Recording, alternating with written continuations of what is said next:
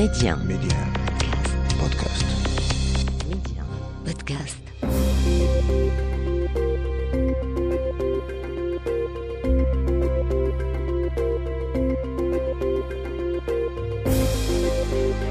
L'Afrique doit faire confiance à l'Afrique et le développement du continent passe par les Africains eux-mêmes avant tout.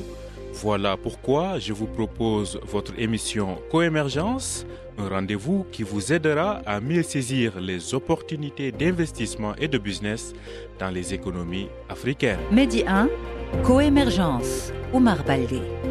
Bonjour et bienvenue dans votre émission Coémergence.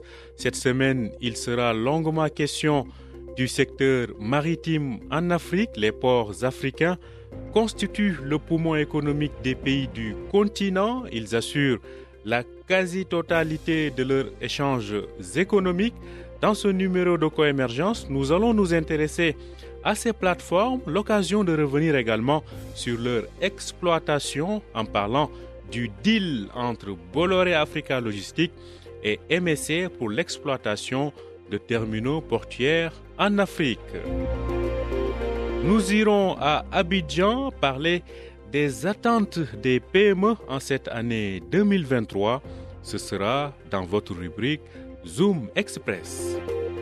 Et notre destination éco nous mène au Kenya. Nous y retournons pour voir les principales perspectives économiques qui s'y dégagent, le Kenya, une économie de plus de 50 millions de consommateurs, incontournable en Afrique de l'Est. Telles sont les grandes lignes de votre émission. Tout de suite, le développement. Les échos de la semaine. Mais avant cela, parlons de ce qui a fait l'essentiel de l'actualité économique africaine de la semaine et nous prenons la direction de la Guinée-Conakry dans ce pays d'Afrique de l'Ouest. En pleine transition politique, on estime à plus de 350 millions de dollars les besoins en financement nécessaires à la relance économique. Pour mobiliser ces fonds, le gouvernement de transition compte sur les partenaires au développement et sur les banques commerciales installées en Guinée. Zoom Express. Direction Abidjan, à l'occasion du Nouvel An, le président ivoirien Alassane Ouattara avait annoncé plusieurs mesures pour redynamiser le secteur privé ivoirien dans certains domaines, notamment le BTP, les transports et le commerce. En Côte d'Ivoire, certains domaines, notamment le BTP, les transports et le commerce, font face à de nombreux défis. Alors, dans le pays, quelles sont les attentes des entrepreneurs pour l'année 2023, notamment au niveau des PME Je vous propose donc d'aller à Abidjan écouter ce reportage de Max Soubi et Herman Dogo. Dans son premier discours de l'année, le président ivoirien a annoncé des perspectives prometteuses pour le secteur privé. Parmi les mesures fortes, une révalorisation du SMIC qui est passé de 60 000 francs CFA à 75 000 francs CFA depuis le 1er janvier. De grandes mesures annoncées, mais les attentes sont très fortes au niveau du secteur du BTP. Il faudra qu'on soit vraiment impliqué. Il faudra que par rapport au, au code des marchés publics qui demande à ce que, alors qu'une partie des travaux, que 40% des marchés soient euh, sous-traités aux entreprises locales et aussi à la main-d'œuvre, que toutes les entreprises qui viennent investir en Côte d'Ivoire, alors que la Confédération des PME du PTP, dans son domaine, soit euh, l'interlocuteur privilégié. Ces différents chantiers dans notre pays, nous approcher du Maroc serait évidemment pour nous une meilleure manière d'apprendre et de connaître pourquoi ce pays, au jour d'aujourd'hui, se positionne en tant que numéro un. Au niveau du secteur du transport, pour cette patronne d'entreprise, il faut revoir le système de financement des entreprises de la filière.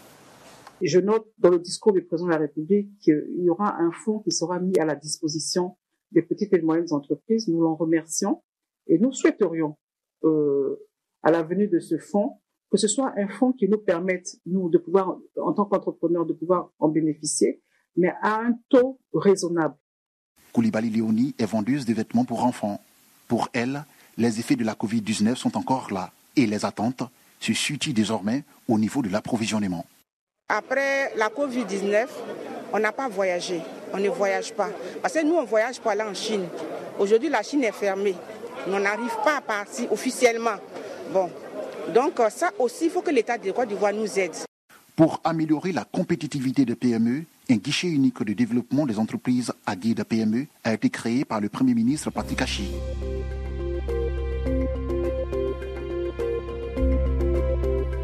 Coémergence, l'invité. Il s'agit du professeur Najib Sherfawi. Professeur Najib Sherfawi est expert maritime. Il vient nous parler du secteur maritime en Afrique. Bonjour à vous, professeur Sherfawi, et c'est un plaisir de vous retrouver dans Coémergence. Bonjour, monsieur Baldé. Alors, tout d'abord, euh, on va revenir sur ce deal conclu entre Bolloré Africa Logistique et l'armateur italo-suisse MSC. Un deal sur plusieurs milliards d'euros qui consiste en la cession des actifs de Bolloré à MSC. Professeur, on dit que ce deal s'est conclu beaucoup plus vite que prévu. Oui, évidemment, il a été acté il y a juste euh, trois semaines, exactement le 22 décembre 2022. Et là, aujourd'hui, euh, donc euh, tous les actifs sont, sont, entre les mains de MSC et le transfert est, est opérationnel. Et c'est MSC qui actuellement prend en charge donc euh, tout le réseau logistique de Bolloré, c'est-à-dire l'intégration verticale. Alors, pouvez-vous justement nous rappeler, parce qu'on en avait parlé ici, en quoi consiste donc cette session? Quels pays sont concernés notamment? Disons, hein, pour ne pas se perdre, pour aider les auditeurs à comprendre, disons que toute l'Afrique de l'Ouest est concernée. Hein, il vaut mieux parler comme ça en, ce qui concerne la côte, c'est-à-dire les ports. Ensuite, le long de la ligne équatoriale, c'est-à-dire à, l'intérieur des terres, eh bien, ce qui est concerné, c'est la jonction entre euh, l'ouest de l'Afrique et l'est de l'Afrique. Et nous avons des corridors autour desquels euh, Bolloré avait installé des stations, on va dire des ports secs.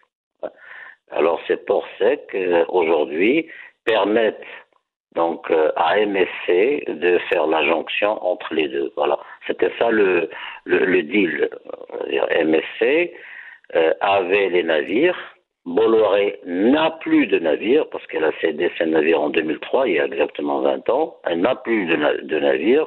Sa situation devient intenable. Le mieux, c'est de vendre au bon moment. Ils ont vendu au bon moment. Et là, aujourd'hui, euh, voilà, MSC a résolu son problème d'intégration verticale. Elle a les navires et actuellement, elle a les, les pivots terrestres. Mmh, je rappelle que euh, c'est une opération qui dépasse 4 milliards d'euros en termes de valeur. Donc, beaucoup estiment que Bolloré a fait une très bonne affaire. Alors, pour le transport maritime, notamment les exportations, on, a, on sait que l'année 2021 avait été marquée jusqu'à une bonne partie même de, de, de l'année 2022 par une explosion du fret maritime. Maintenant, on constate que les choses commencent à baisser.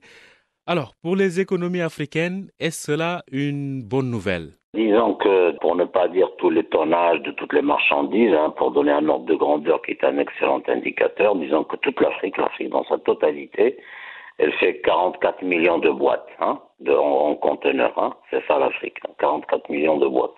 Euh, Aujourd'hui, hein, les statistiques vont tomber, j'ai fait mes calculs, c'est 44 millions de boîtes. Alors, euh, en 2040, on attend de passer à de 200 millions hein, de boîtes hein, pour toute l'Afrique. Alors, quand vous dites boîte, on, on comprend qu'il s'agit bien de conteneurs. Hein? Oui, de conteneurs, oui, bien sûr. Ce sont des équivalents 20 pieds. -hmm. euh, maintenant, pour euh, la bonne nouvelle euh, en ce qui concerne l'Afrique, elle est ailleurs, hein, elle n'est pas dans le tonnage, hein, elle est dans les circuits. Parce que le tonnage, l'Afrique, elle le fait d'une manière ou d'une autre. C'est l'offre et la demande. Mais ce que je vous dis date d'aujourd'hui, hein, on est au mois de janvier, hein, c'est vraiment d'actualité. On a constaté euh, que les grandes alliances, euh, à cause du problème euh, et de la congestion du canal de Suez et l'augmentation des tarifs de transit par le canal de Suez, actuellement, les grandes alliances, en particulier euh, Apagloid, euh, préfèrent euh, contourner, passer par euh, le cap de Bonne-Espérance, c'est-à-dire passer par l'Afrique du Sud et remonter. Ce qui fait qu'actuellement, les ports africains deviennent des stations idéales, d'ailleurs elles sont idéalement situées, pour faire du transbordement à destination de l'Amérique du Sud, ce qui ne se faisait pas avant. Donc, voilà une- qu'aujourd'hui l'Afrique devient un, un pivot logistique Effectivement. euh, à, l'échelle mondiale. hein. C'est ce que je vous dis là, date d'il y a une semaine, hein, c'est encore aujourd'hui valable. Et le canal de Suez, euh, aujourd'hui même, hein, c'est cette semaine, a réagi en disant qu'il va réajuster les tarifs. Vous voyez? Donc l'Afrique est effectivement euh, en pleine euh, considération logistique, c'est-à-dire elle, elle- elle n'est pas une destination, elle devient un moyen d'accéder à d'autres destinations à un meilleur prix et à un meilleur transit time. Voilà. Alors, donc, à vous, à vous entendre parler, on comprend que Oui. les ports africains deviennent, si j'ose le dire comme ça, des, des, des points de relais ou des escales, hein, si on utilise le jargon de l'aviation, par exemple. Alors, justement, Oui. justement, vous, vous vous êtes intéressé aux ports africains. Parlez-nous justement des ports africains. Euh, Quels sont les ports les plus importants, mais surtout le rôle économique de ces ports? Actuellement, hein, dans toute l'Afrique, je les ai comptés un par un, hein, il y a exactement 173 ports. hein. On va arrondir à 180 pour que les auditeurs retiennent un chiffre. Alors, nous avons 180 ports dans toute l'Afrique pour 26 000 kilomètres de côte. L'Afrique est une côte qui n'est pas très accidentée, hein. elle est vraiment linéaire. Donc, euh, ça nous fait 200, 200 ports. Alors, le plus important de constater, c'est que l'Est de l'Afrique est actuellement en décalage par rapport à l'Ouest. L'Ouest, euh, euh, en termes portuaires, en termes d'offres portuaires, elle est devenue vraiment tout à fait performante. hein. Elle offre des profondeurs de 14 à 16 mètres, c'est devenu la norme. MSC a pris en charge une série de ports qui étaient chez Bolloré, par exemple Kribi, hein, qui était chez Bolloré, par Cameroun, MSC. Kribi. Oui, voilà, Mhm. Kribi au Cameroun. Et ensuite, euh, qui est au Ghana, il a été euh, pris en charge par, euh, par MSC. Et nous voyons que MSC s'implante pour euh, se mettre à niveau avec CMA-CGM et pour se mettre à niveau avec Maersk, qui est déjà très très présente en, en Afrique du Sud. Et donc là, nous avons que toutes les, trois alliances, et bien sûr Apagloid, dont j'ai dit tout à l'heure qu'elle a délocalisé vers euh, son trafic par, par l'Afrique, en contournant le cap de Bonne-Espérance, c'est-à-dire euh, la grande alliance avec les Japonais, les, il y a les Japonais, il y a les Allemands, et puis il y a Taïwan et le Coréen, voilà, ils sont quatre. Alors tout ça fait que l'Afrique est devenue euh, un enjeu euh, stratégique dans les routes maritimes, alors qu'avant c'était le canal de Suez, hein, ça a basculé et ça va continuer à se renforcer. Voilà les ports africains et le rôle qu'ils jouent. Il y a un décalage par rapport à ceux de l'Est. Quand je dis l'Est, je pense au Kenya.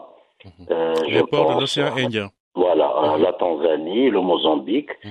Ceux-là, ils sont en train de s'organiser pour faire face. C'est-à-dire, ils sont en train d'assurer la demande euh, et l'offre en fonction des pays, le Botswana, la République démocratique du Congo, le Zimbabwe. Il y a toute une série de pays qui doivent se- s'ajuster pour choisir les ports qu'il faut. Et là, on est en train de remettre euh, donc euh, les fuseaux euh, à l'heure. Du côté portuaire, l'offre de l'Afrique, la partie ouest de l'Afrique, elle est excellente. Mhm. Euh, Et si on ajoute à ça le Maroc avec Dakhla Atlantique et, et- et la Méditerranée. Sans Voilà. parler de Tangemet, qui, je le rappelle, est le premier port africain en termes donc de transit, euh, de tonnage, donc de conteneurs. Alors, euh, cela dit, de transbordement, hein, que- comme vous le dites dans, dans le jargon maritime. Une dernière question assez rapidement, professeur. Euh, on a vu que le transport maritime mondial est dominé par trois grandes alliances qui regroupent Oui, pratiquement euh, les pays les plus industrialisés, hormis les États-Unis. Est-ce qu'on pourrait s'attendre, on pourrait, si j'ose dire, rêver, vu la situation actuelle, à l'émergence d'acteurs africains dans cette compétition de, dans le transport maritime? Par exemple le Nigeria, le Nigeria actuellement, il n'a pas confié aux grandes alliances la gestion de ses ports. Ah, vous voyez, c'est- déjà un indicateur. L'Afrique du Sud aussi, elle, ne l'a pas confié à des opérateurs mondiaux, elle s'occupe elle-même de la gestion de ses ports. Donc tout cela montre que, du moins dans le secteur des vracs, l'Afrique pourrait avoir une flotte dans le secteur des vracs. Pour le conteneur, ce sera beaucoup plus laborieux. Et ça, j'en suis certain. Pour le vrac, oui. Et le Maroc peut jouer un rôle. Ça, ça c'est certain. Il a les moyens, il a le marché, il a le point de départ, il a le point d'arrivée. L'Afrique s'est équipée, le Maroc est très bien équipé à Georges Flassard, par exemple. Voilà, on est prêt à, à embrayer hein, euh, sur euh, euh, cet ajustement effectivement de la flotte euh, euh, africaine. On pourra avoir des navires africains dans les vracs dans un premier temps. Ça c'est certain. Ça, je mhm. vous l'affirme, c'est certain. Voilà. Mais on l'espère. Ce sera peut-être pour bientôt. Merci à vous, professeur Najib Cherfawi. Je rappelle que vous êtes expert maritime. Merci de nous avoir donné toutes ces données intéressantes sur le transport maritime africain. On vous donne rendez-vous certainement très bientôt dans Coémergence. Ce fut un honneur. Merci. Merci à vous. Destination Éco. Notre destination éco, je vous le disais en titre, nous mène au Kenya. Nous retournons donc au Kenya pour voir euh, les principales perspectives économiques de cette économie incontournable en Afrique de l'Est, une économie de plus de 50 millions de consommateurs. Zoom donc sur l'économie du Kenya avec Idriss Linger, rédacteur en chef de l'agence panafricaine Ecofin. Alors, le Kenya, effectivement, c'est une économie intéressante parce que je me souviens, il y a deux ans ou trois, j'avais été invité par Atijari Wafa Bank, euh, qui organisait euh, cette conférence annuelle, effectivement, et euh, pensait déjà à une collection entre l'Est et l'Ouest de l'Afrique subsaharienne. Et évidemment, à l'est de l'Afrique subsaharienne, le Kenya est une économie importante qui a connu une croissance hein, de 5,6% si on s'en aux indicateurs qui partent de juin à la fin septembre 2022. Euh, et puis on a quand même eu au troisième, euh au troisième trimestre euh, un petit ralentissement euh, parce que la croissance n'a été que de 4,7% pour le troisième trimestre. Et, et alors qu'on avait connu deux périodes de croissance élevées, 5,2% au premier trimestre et 6,8% au, au, deuxième euh, euh, trimestre. Et, et, et, du coup, euh, l'économie kenyane se, se, devrait se projeter dans une croissance de, de, de, de 5,1%. Ce serait beaucoup plus faible euh, que les 7,5% de croissance euh, que le pays a connu en, en, 2000, euh, en 2021. Et, il faut dire que le Kenya, les, conditions, hein, les conditions du cadre des affaires sont restées extrêmement un peu dilué, hein, un peu dilué, euh, parce que euh, c'est tout à fait compliqué avec avec l'inflation, avec la difficulté pour la banque, pour le gouvernement d'accéder au marché des capitaux, avec euh, voilà des prévisions qui ne sont pas très claires en matière de sécheresse, avec euh, les consommateurs euh, qui sont en train de, de, revoir un peu la réaffectation de leurs ressources, le shilling, la monnaie locale, euh, qui a baissé, un déficit courant qui reste quand même à 5,5% du PIB à la fin 2022. Donc, on, pense vraiment que le Kenya continuera de naviguer dans des eaux euh, euh, à la limite entre le calme et le trouble, mais que ce sera stable à ce niveau-là. Et cette perception est validée aussi euh, par plusieurs agences de notation. Merci à vous, Idriss Linger. Je rappelle que vous êtes le rédacteur en chef de l'agence Ecofin. Nous aurons le plaisir de vous retrouver également de temps en temps dans Co-Émergent. Voilà, c'est la fin de cette émission. Merci de nous avoir suivis. Je rappelle que vous pouvez retrouver Coémergence sur nos plateformes Média Podcast ainsi que sur les plateformes de podcast habituelles. Bonne suite de programme sur Média.